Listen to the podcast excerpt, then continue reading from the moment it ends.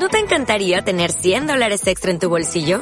Haz que un experto bilingüe de TurboTax declare tus impuestos para el 31 de marzo y obtén 100 dólares de vuelta al instante. Porque no importa cuáles hayan sido tus logros del año pasado, TurboTax hace que cuenten. Obtén 100 dólares de vuelta y tus impuestos con 100% de precisión. Solo con Intuit TurboTax. Debes declarar para el 31 de marzo. Crédito solo aplicable al costo de la presentación federal con TurboTax Full Service. Oferta sujeta a cambios o cancelación en cualquier momento.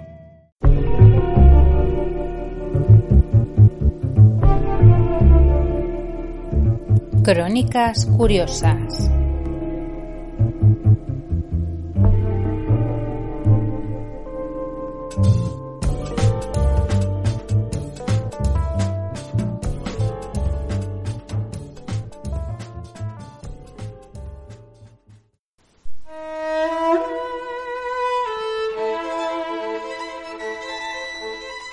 Lugares insólitos.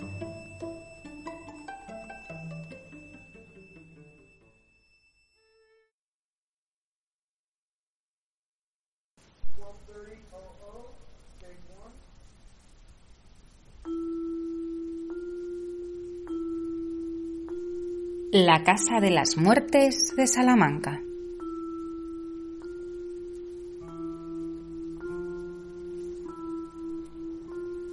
Lo mejor de este lugar insólito es que si tienes 3 millones de euros, te lo puedes comprar.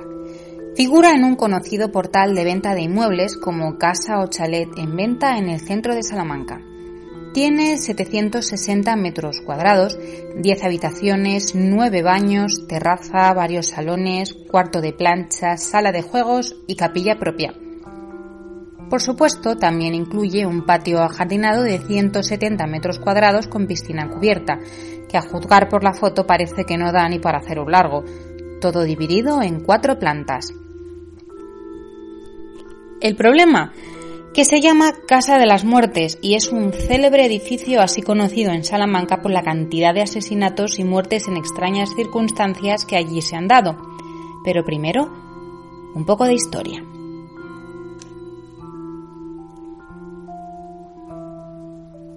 La casa fue diseñada en el año 1500 por el arquitecto Juan de Álava, en cuyo currículum se encuentra ser el responsable del proyecto de capilla real de la Catedral de Sevilla la construcción de la fachada principal de la Catedral de Plasencia y la dirección de las obras de la Catedral Nueva de Salamanca, entre otras construcciones. La casa se encontraba en una calle en la que se ubicaban muchos negocios tapiceros y actualmente es el número 6 de la calle de Bordadores. La casa se mandó construir en el año 1500 por orden de Alfonso de Fonseca, eclesiástico, obispo y mecenas, Además, eh, hijo del arzobispo de Santiago de Compostela y de su prima, ahí es nada, y que tuvo el honor de bautizar a Felipe II de España. La leyenda que da título a la casa se remonta antes de la construcción de la propia casa. Cuando se hicieron las excavaciones para comenzar su edificación, se encontró una cueva abierta en roca viva con cuatro cadáveres. Si hacemos caso a la leyenda, dos de esos cuerpos pertenecerían a los dos hermanos Manzano, que junto con los Monroy protagonizaron la disputa de los bandos de Salamanca, un suceso que enfrentó a dos familias nobiliarias en guerra por una disputa tonta en un juego de pelota, que acabó con el asesinato del hijo menor de María la Brava, cabeza de familia de los Monroy, y con el hijo mayor también, puesto que tenían miedo de sus represalias y aprovecharon para darle muerte pero la de las represalias fue la madre, y a su vez dio muerte a los dos Manzano y de paso los decapitó y llevó las cabezas a las tumbas de sus hijos en plan venganza extrema, lo que le valió el bien merecido apodo de La Brava. Si esto fuera así, ¿qué hacían allí los cuerpos? ¿De quién eran los otros dos cadáveres? Aquí empieza la leyenda, nada confirmado, por supuesto.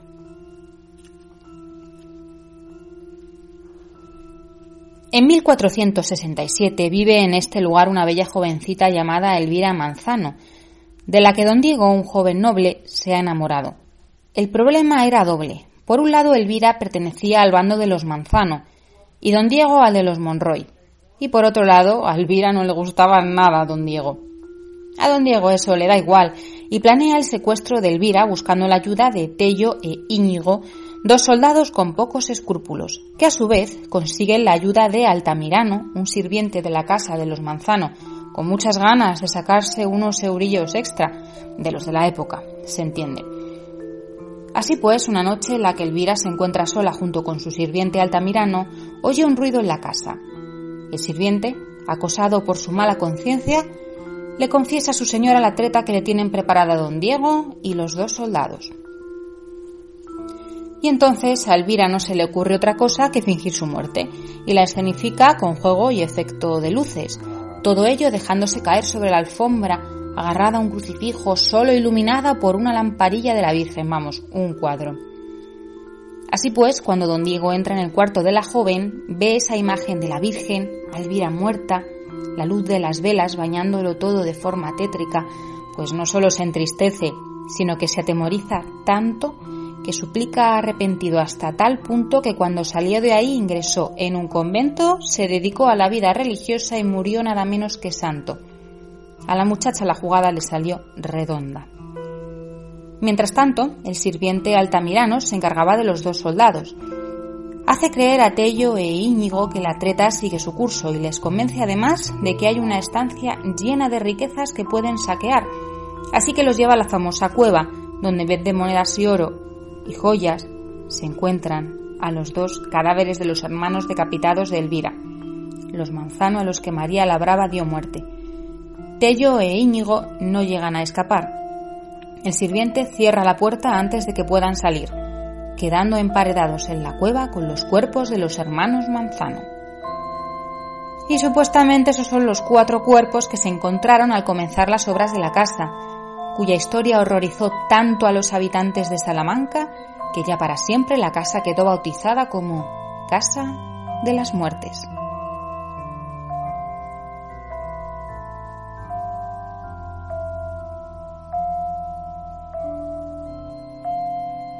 La siguiente leyenda, que es eso, leyenda, asociada a la Casa de las Muertes, tiene que ver con el desgraciado matrimonio de los nobles Diego y Mencía. Al parecer no eran muy fieles el uno con el otro, pero mientras a Mencía le daba igual, mientras pudiera continuar con su vida, a Diego no se le hacía tan indiferente, tanto que se dedicó a asesinar a espada a los que creía amantes de su mujer, o no. Simplemente bastaba con que pasaran por delante de su balcón, hasta tal punto que había momentos en que los cadáveres se amontonaban frente a la casa. Pero un día acertó y dio muerte a don Lope, amante de doña Mencía, que en el combate hirió de muerte a don Diego, al que le quedaron todavía fuerzas antes de morir para asesinar a su esposa. Resultado final, todos muertos en la casa de las muertes.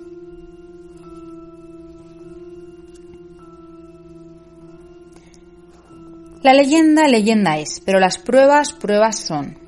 El Semanario de Avisos, una suerte de periódico de tirada nacional, de 25 de mayo de 1815, se anuncia la venta de la casa situada en la calle de las Muertes.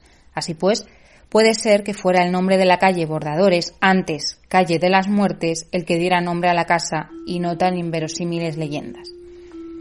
Sin embargo, hay otra teoría para el nombre de la Casa de las Muertes, y es que la casa posee cuatro calaveras talladas en piedra que parecen colgar de las jambas de las dos ventanas superiores de la fachada, así que puede que sea esta característica ornamental la que diera nombre a la casa, ya que parece ser que a las calaveras antiguamente se las denominaba muertes. En el caso de que pasemos por delante del número 6 de la calle Bordadores en Salamanca, delante de la Casa de las Muertes, podremos apreciar dichas calaveras, además de una estupenda fachada plateresca que desde el punto de vista arquitectónico es una joya. No obstante, no podemos pensar que esas calaveras son las originales, ya que parece ser que en algún momento desaparecieron de la fachada de la casa. Supuestamente atribuyen su primera desaparición al terremoto de 1755, un suceso trágico para nuestro país pero desconocido casi por completo. Aunque también se afirma que fueron eliminadas de forma intencionada, con la finalidad de frenar todos los rumores que se cernían en torno a la casa. Ciertamente, en una fotografía publicada en la Gaceta de Bellas Artes de 1924, se puede observar cómo, en efecto, las calaveras fueron sustituidas por unas bolas de piedra. Finalmente, probablemente en alguna de las muchas restauraciones por las que la casa ha pasado, las calaveras volvieron a aparecer. Para saber más leyendas, más datos históricos de restauraciones y diversos textos inspirados en la casa, hay que leer la maravillosa entrada que el blog Historias del cuarto de atrás le dedica a la Casa de las Muertes. Continuando con la terrible trayectoria del inmueble, dos trágicos sucesos más, pero esta vez parece ser que abandonamos el terreno de las leyendas y nos adentramos en crímenes más reales que inventados. En el siglo XIX tuvo lugar en su interior un cuádruple asesinato que terminó por completo con una familia entera. De este suceso hay pocos datos, aunque algunas fuentes aluden a que eran los familiares de un clérigo.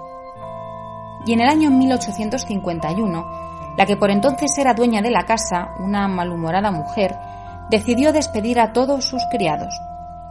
A los pocos días apareció asesinada en el pozo del patio central de la casa. De la identidad de esta mujer se conocen más datos. Se trataba de doña María Lozano, ama de llaves del anterior dueño de la casa, el clérigo don Alejo Guillén, quien a su muerte en 1839 le dejó el inmueble en herencia. Jamás se encontró al culpable de este crimen. Desde luego es para sospechar que durante la Guerra de la Independencia, María Lozano era la encargada de hacer llegar las instrucciones dictadas por su señor Alejo Guillén, organizador de partidas guerrilleras, entregándoselas a los campesinos aprovechando el momento en que se desplazaba al mercado. La malhumorada mujer resultó ser una valiente espía.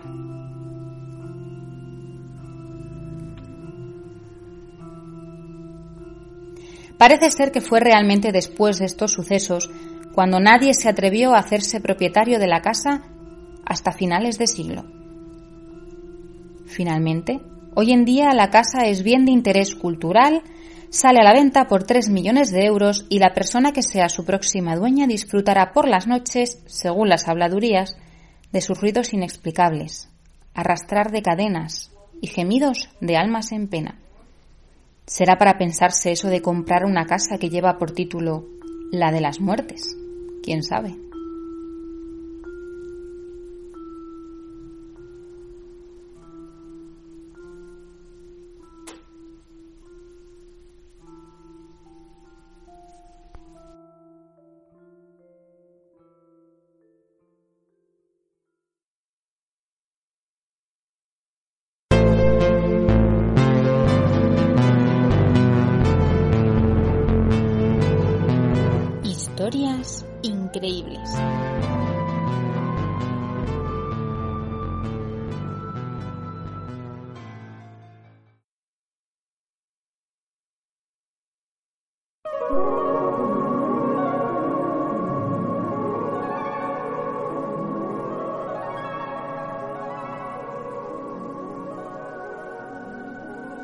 La Villa del Seis.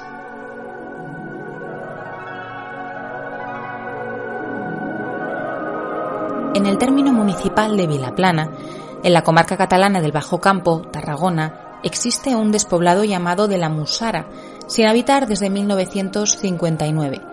Apenas existen ya ocho edificios en ruinas, siendo la iglesia de San Salvador el único conservado junto con su campanario.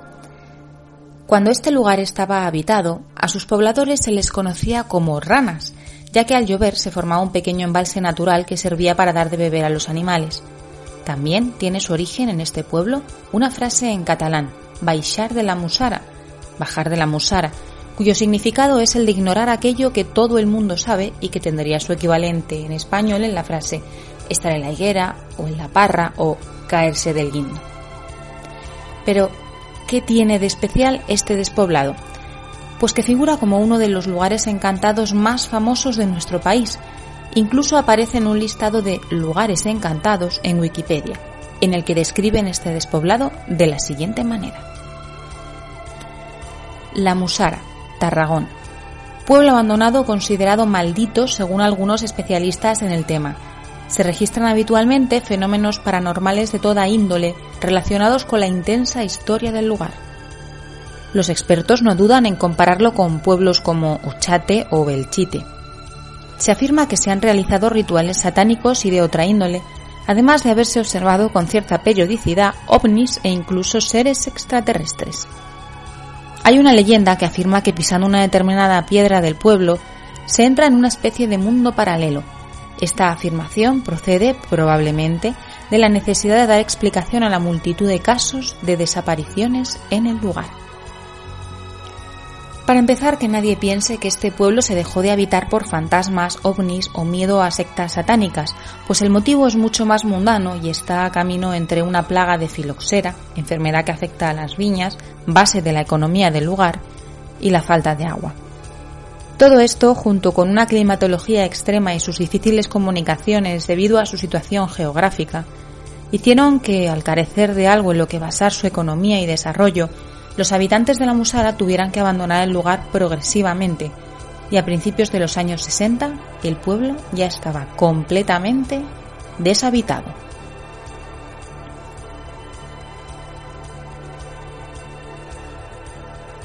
Al convertirse la Musara en un lugar abandonado, con su iglesia en ruinas, sus antiguas casas convertidas en amasijos de piedras y su densa y espesa niebla que aparece que todo lo cubre, comenzó la leyenda y el misterio algo que acompaña a todo despoblado con cierto tenebroso encanto. Y una de esas leyendas que puebla la Musara es absolutamente increíble. En el mismo despoblado, subiendo una cuesta de piedra, estaría el lugar más misterioso y enigmático, la Piedra del Seis.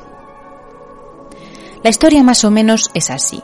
Si atraviesas la piedra, que por cierto está al borde de un precipicio, una densa niebla se apodera de ti y vas a parar a la Villa del Seis, que es un lugar maligno del que tienes muy pocas papeletas para poder salir. La explicación histórica a esta leyenda tampoco tiene desperdicio. Parece ser que el origen del pueblo fue un campamento militar sarraceno. Especificar que por sarracenos conocía la cristiandad medieval a los árabes o musulmanes, ya que islam o musulmán fueron términos mucho más tardíos. Pues bien, estos sarracenos, debido a las características del lugar, lo utilizaron como mirador militar, ya que desde allí se divisa todo el Camp de Tarragona, bellas vistas por cierto, y que formó parte, junto con otros municipios cercanos, de una de las provincias musulmanas, la de Siurana. El nombre de la Musara deriva del término árabe al-Musara, que significa lugar de partida. Los sarracenos, por supuesto, trajeron consigo su cultura, su gastronomía, costumbres, y sus mitos y leyendas. Junto con ellos vinieron los jinn. Del vocablo jinn viene la palabra castellana genio. Sí, pensemos en el genio de Aladín, porque es exactamente ese ser de la mitología árabe lo que trajeron los árabes a aquellas tierras, pero sin lámpara ni tres deseos. Estos diablillos fueron los que crearon la piedra del Seis, puerta de entrada a la villa del Seis, aprovechando la magia que creían que el lugar poseía, y es en ese lugar donde habitan, siendo el mismo antesala a los infiernos.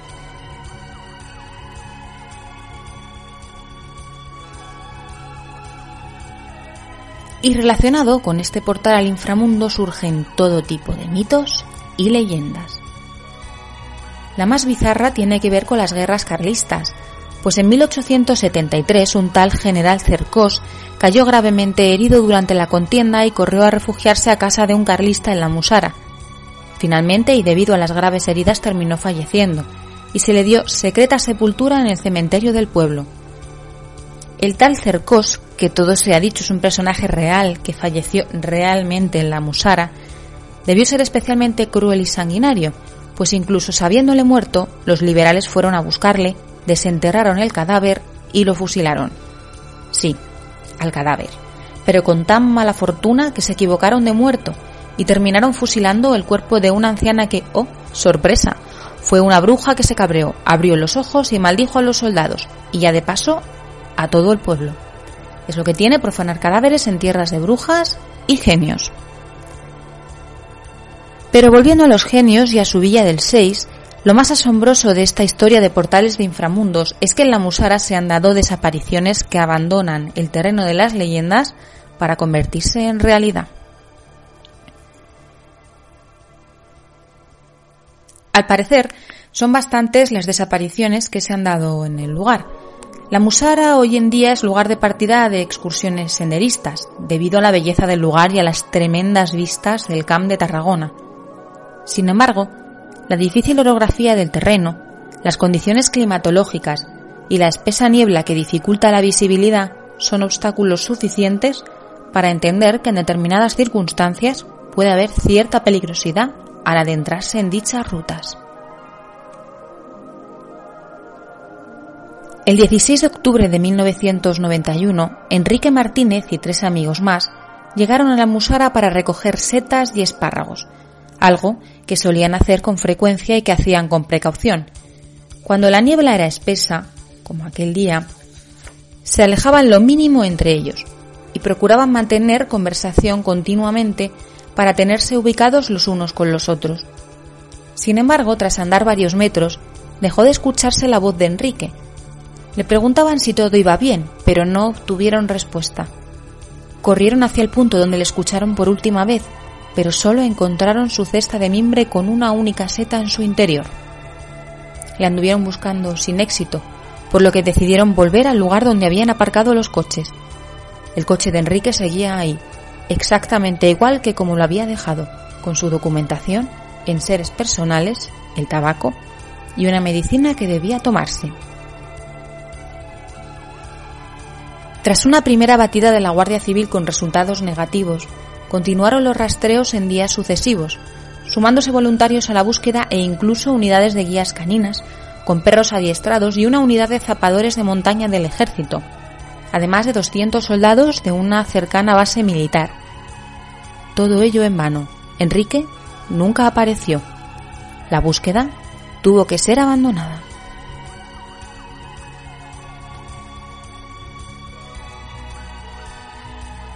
Tres meses después de los hechos, uno de los amigos de Enrique que le acompañaba aquel día y que nunca abandonó las labores de búsqueda, acudió a los juzgados de Tarragona pidiendo hablar con el juez que llevaba el caso de su amigo. La declaración fue tan insólita que decidieron no tener en cuenta su historia, pues era tan difícil de verificar como de creer. Lo que explicó fue que la tarde anterior había acudido a las inmediaciones de la Musara con los otros dos jóvenes amigos de Enrique para seguir buscando a su amigo desaparecido. Tras una buena caminata, se dirigieron a las ruinas del pueblo a descansar un rato antes de volver a casa. Pasados unos minutos de la medianoche, escucharon ruido de cascos de caballos provenientes de la zona de la iglesia de San Salvador. Al asomarse a la puerta del templo, abandonado, los tres jóvenes contemplaron a unas figuras semitransparentes ataviadas con una especie de hábitos de monje de color oscuro o negro, con la capucha puesta. Según este testimonio, serían en total unas siete figuras las que deambulaban dentro de la iglesia, y que intentaron hablar con ellos pero fueron ignorados y, al cabo de unos cuatro minutos, estos misteriosos monjes desaparecieron súbitamente. Otros testimonios hablan de que en 1995 un ingeniero alemán que trabajaba en la central nuclear de Val desapareció durante tres horas cuando caminaba por los caminos que rodean la aldea. Luego volvió a aparecer en un lugar desconocido para él y sin recordar nada en absoluto. Algo parecido pasaría con un alférez del cercano campamento militar de Castillejos, que fue hasta la Musara, ausentándose de su puesto para ir allí con una novieta, según él, dos horas, pero resultó, según sus compañeros y ante la perplejidad de este, que había estado fuera realmente doce. También cuentan que un representante valenciano de productos textiles estaba recogiendo espárragos alrededor de la musara y se perdió a pesar de que conocía muy bien el terreno. La niebla le rodeó de repente y empezó a oír que le silbaban a sus espaldas. Para él, solo habían pasado dos horas pero cuando se disipó la niebla vio que se había hecho de noche y que en su reloj habían pasado ocho. ¿Habrían estado todos ellos en la villa del 6?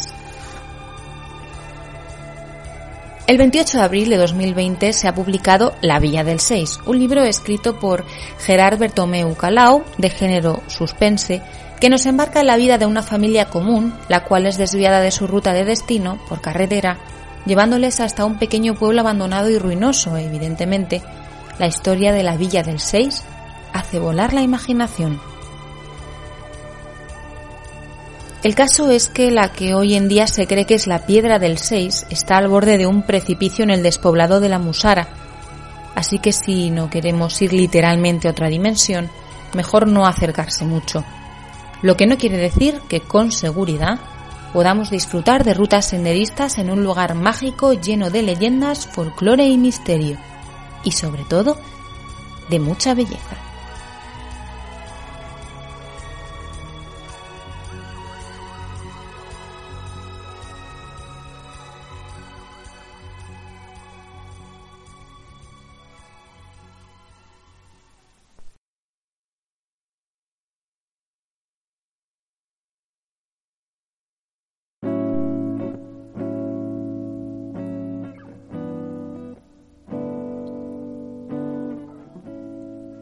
Hasta aquí las curiosidades de hoy que esperamos hayan sido de vuestro agrado. Si queréis hacernos alguna puntualización o darnos alguna sugerencia que nos ayude a mejorar, podéis dejarnos un comentario o escribirnos a crónicascuriosas.gmail.com. También podéis curiosear un rato en nuestra cuenta de Instagram Crónicas Curiosas, donde dejaremos imágenes de las crónicas de este podcast. Muchas gracias por escucharnos y nos vemos en el siguiente capítulo. Entre tanto, que la curiosidad sea con vosotros.